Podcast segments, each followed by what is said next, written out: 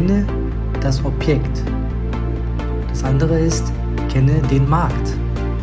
Und der dritte Faktor ist, kenne deinen Partner.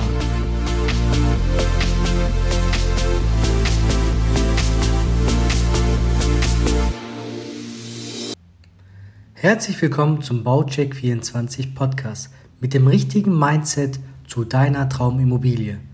Mein Name ist Thailand, Thailand Kaidul. In der heutigen Folge möchte ich dir gerne die drei wichtigsten Faktoren zeigen, die du wissen solltest als Immobilieninteressent, worauf du unbedingt achten solltest. Und zwar sind das einmal, kenne das Objekt. Das andere ist, kenne den Markt. Und der dritte Faktor ist, kenne deinen Partner. Lass uns mal beim Objekt beginnen. Und zwar, worauf sollst du achten, wenn du eine Immobilie kaufen möchtest oder aber auch ein Haus bauen möchtest? Und zwar solltest du gucken, was möchtest du denn haben? Was passt denn zu deiner Situation? Hast du eine Familie? Wohnst du im Moment noch alleine? Was planst du in der Zukunft? Möchtest du mit deiner Familie deine, Fam deine Eltern beispielsweise mit aufnehmen oder gegebenenfalls mit deinen Geschwistern im Haus leben? Diese Überlegung könnte man von vornherein machen, um wirklich langfristig auch zu planen. Gehen wir mal davon aus, dass du ein Bestandsgebäude kaufen möchtest und je nachdem in der Umgebung etwas gefunden hast und jetzt gerne die ganzen Vorbereitungen machen möchtest. Worauf sollst du achten? Beim Objekt ist es natürlich entscheidend, welche Unterlagen gibt es bereits. Das heißt, hast du schon irgendwelche Baupläne von damals, die beispielsweise beim Erhalt der Baugenehmigung beantragt worden sind? Denn letztendlich wird das Entscheidende sein, was beim Bauamt vorliegt, welche Genehmigung damals dafür geholt worden ist. Es kann oftmals sein, dass Menschen im Laufe der Zeit auch irgendwelche Anbauten machen oder Erweiterungen machen, Dachgeschoss ausbauen, ohne dass sie dem Bauamt das mitteilen. Das ist natürlich nicht legitim. Daher sollst du genauer gucken, was ist wirklich genehmigt beim Bauamt und was ist gegebenenfalls freiwillig gemacht worden. Das heißt nicht, dass das nicht später genehmigt werden kann, aber das kann gut sein, dass das ein oder andere nicht Erlaubnis da sein wird, dass Erlaubnis nicht da sein wird. Ja, wir stellen uns vor, du möchtest eine Immobilie kaufen und jetzt hast du vielleicht die ersten Pläne schon und kannst genauer absehen, wie groß sind denn die Räume, wie ist das dann wirklich von der Situation, möchtest du denn so wohnen oder nicht? Das heißt, Beispielsweise hast du eine geschlossene Küche, möchtest aber lieber eine offene Küche haben, integriert in das Wohnzimmer. Das sind natürlich Überlegungen, die dann von vornherein gemacht werden müssen, denn diese Kosten, die später auf dich zukommen werden, solltest du von vornherein berücksichtigen. Dann ist es natürlich heutzutage ein sehr entscheidender Faktor, wie ist denn die Energieeffizienz des Gebäudes? Das heißt, gibt es zu diesem Gebäude einen Energieausweis. Seit einigen Jahren ist es Pflicht, dass jeder Eigentümer, der entweder seine Wohnung, sein Haus verkauft oder vermieten möchte, muss einen Energieausweis haben. Die Energieausweise gibt es zwei unterschiedliche, verbrauchsorientierten Ausweis und den bedarfsorientierten Ausweis. Und dies sollte normalerweise das gleiche Ergebnis wiedergeben, denn nämlich wie gut ist das Gebäude gedämmt beispielsweise, was für Energieverbrauch hat es, was für Energiebedarf hat es und so kannst du auch letztendlich gucken, ob du hohe Nebenkosten haben könntest oder nicht. Bei den ganzen steigenden Ölpreisen beispielsweise, im Moment geht es wieder runter, aber auch die Gaskosten werden immer höher. Da ist die Frage, ob die alternativen Energiequellen wie die Solaranlagen, Photovoltaikanlagen, Erdwärmepumpe zum Beispiel, ob die langfristig doch vielleicht günstiger sein könnten. Da solltest du natürlich auch wie immer einen Experten zur Seite nehmen und eine Bedarfsermittlung machen und gucken, Kosten-Nutzen-Analyse machen, ob das sich lohnt oder nicht. Und wenn ja, nach wie vielen Jahren rentiert sich das gesamte System? Ja, das sind wichtige Faktoren. Ja, was noch wichtig ist, ist, wurde in diesem Objekt bereits Sanierungsmaßnahmen, Modernisierungsmaßnahmen durchgeführt? Wie alt ist die Heizungsanlage beispielsweise? Oder wurde das Dach gedämmt? Wurde die Kellerdecke gedämmt? Wurde beispielsweise wurden die Fenster erneuert, die Haustür erneuert und so weiter und so fort. Das sind wichtige Faktoren, die man von vornherein berücksichtigen sollte.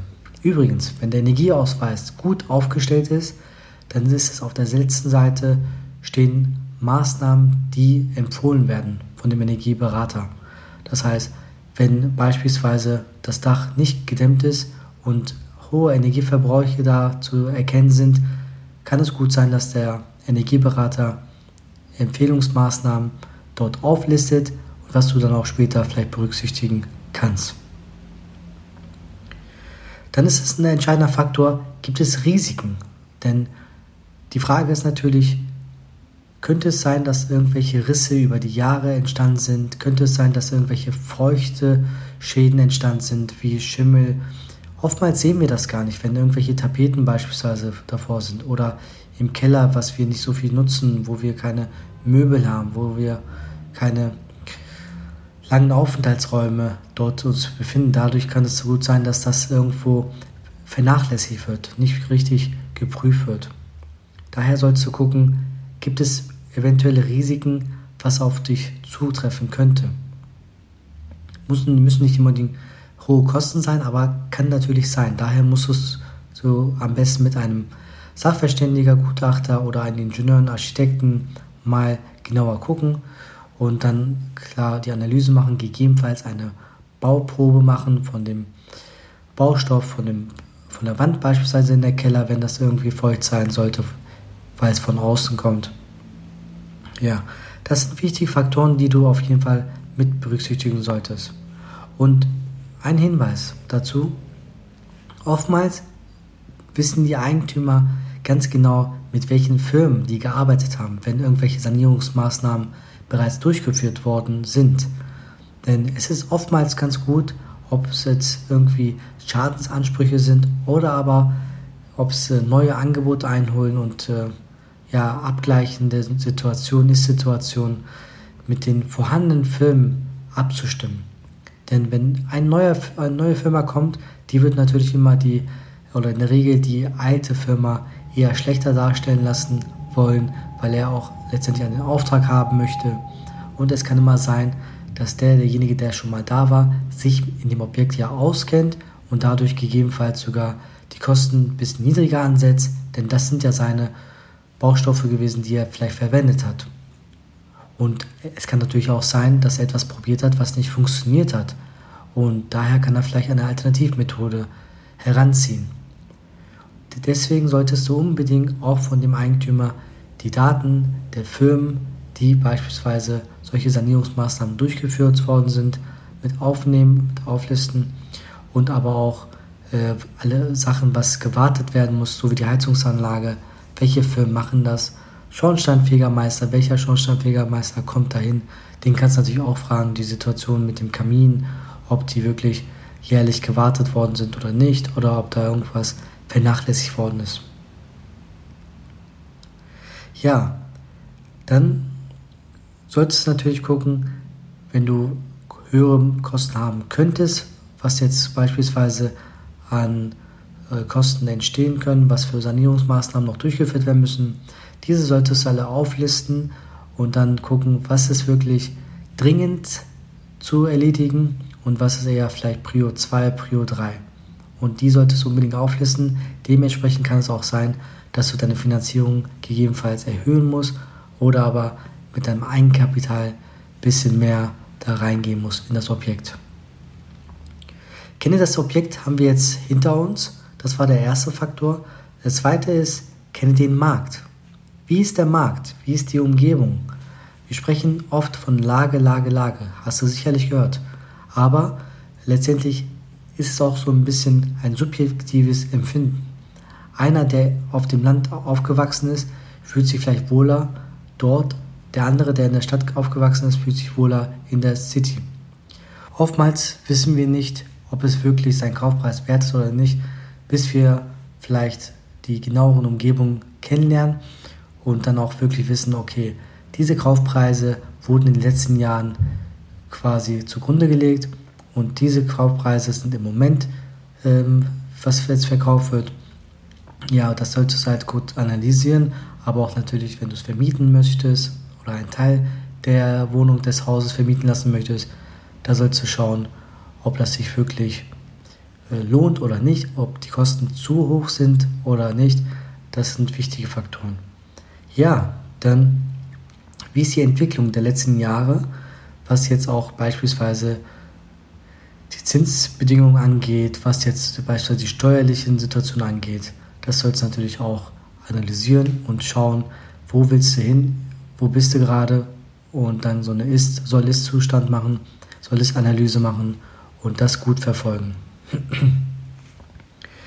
ja, die Marktanalysen, die kann man natürlich auch bei diversen Studien, die viele Banken machen, die die Bundesregierung beispielsweise macht, aber auch Immobilien Scout. Da kannst du auch einiges sehen. Wie sieht die Situation aus in der Lage, wo du dein Objekt kaufen möchtest? Nachdem wir jetzt das äh, Objekt besprochen haben, auch die, den Markt, die Marktumgebung, kommen wir zum Faktor 3 und zwar kenne deinen Partner. Wir können niemals alleine etwas kaufen oder bauen.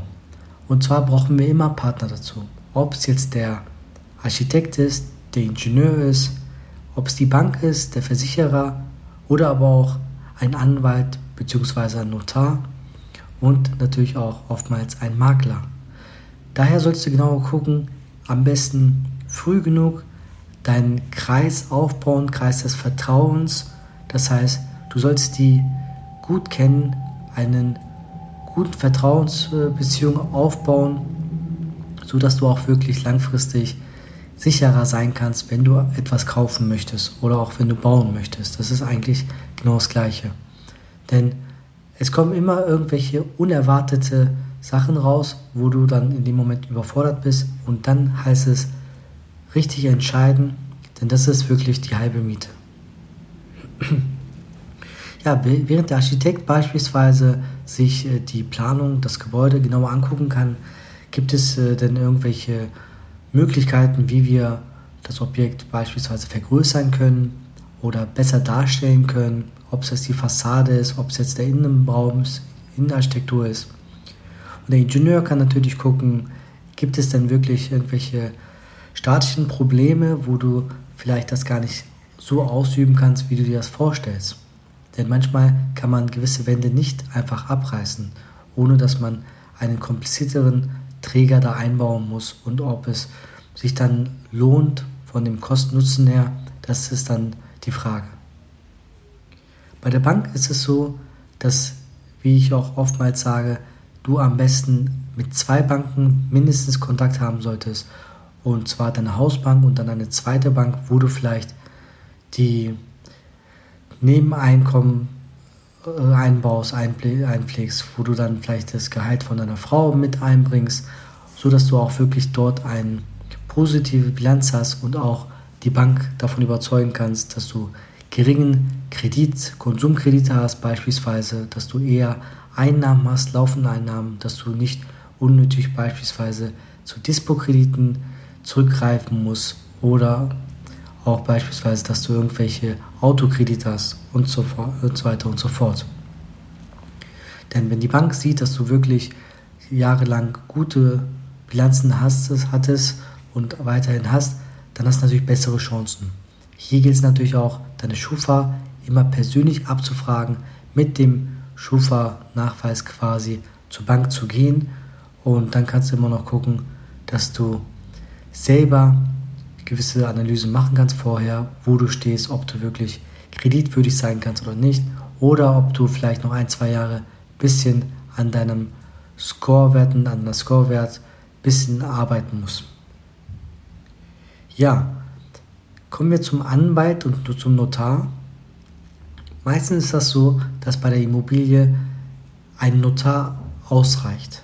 Und zwar ist es so, dass er derjenige ist, der oftmals mit vielen Immobilienkäufen und Verkäufen quasi tätig ist, sodass du ihn über alle Fragen quasi stellen kannst und dann auch wirklich genauestens informiert sein kannst.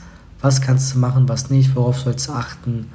Thema beispielsweise Belastungen auf dem Grundbuch. Gibt es irgendwelche Belastungen, wo du vielleicht Probleme haben könntest, bevor der derzeitige Eigentümer beispielsweise nicht alles löscht oder löschen kann? Äh, nicht, dass du für irgendwelche Sachen haftbar machen kannst, haftbar machen werden kannst. Da hilft dir der Notar normalerweise sehr, sehr gut. Daher immer den Notar mit ins Boot holen und dann gucken, dass du offene Fragen vorab, bevor die Beurkundung erfolgt, auch alles klärst.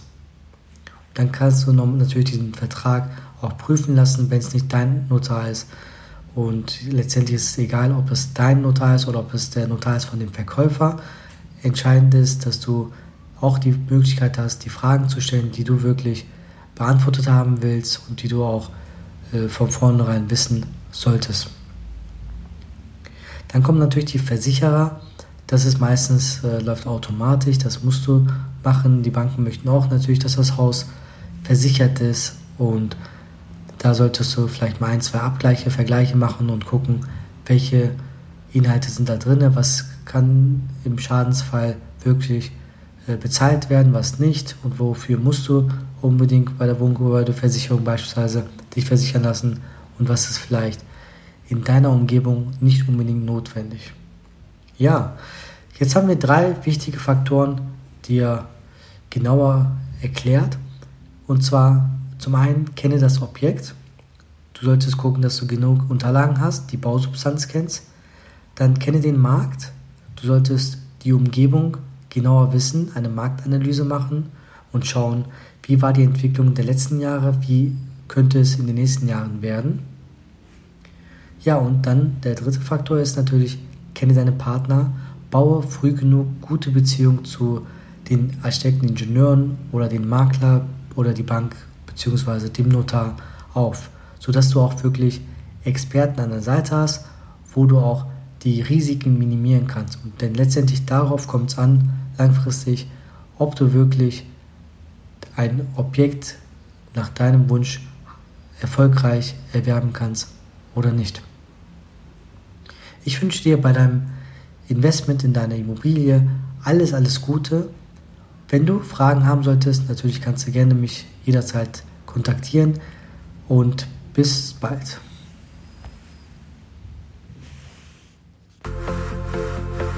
Ich hoffe, dir hat diese Folge gefallen. Dann lass uns eine 5-Sterne-Bewertung auf iTunes und abonniere diesen Podcast, um keine Folge mehr zu verpassen. Schreib mir gerne noch ein Feedback bei Instagram unter thailand.kaidu oder gerne auch eine E-Mail an die podcast.baucheck24-online.de. Ich wünsche dir alles Gute und bis demnächst.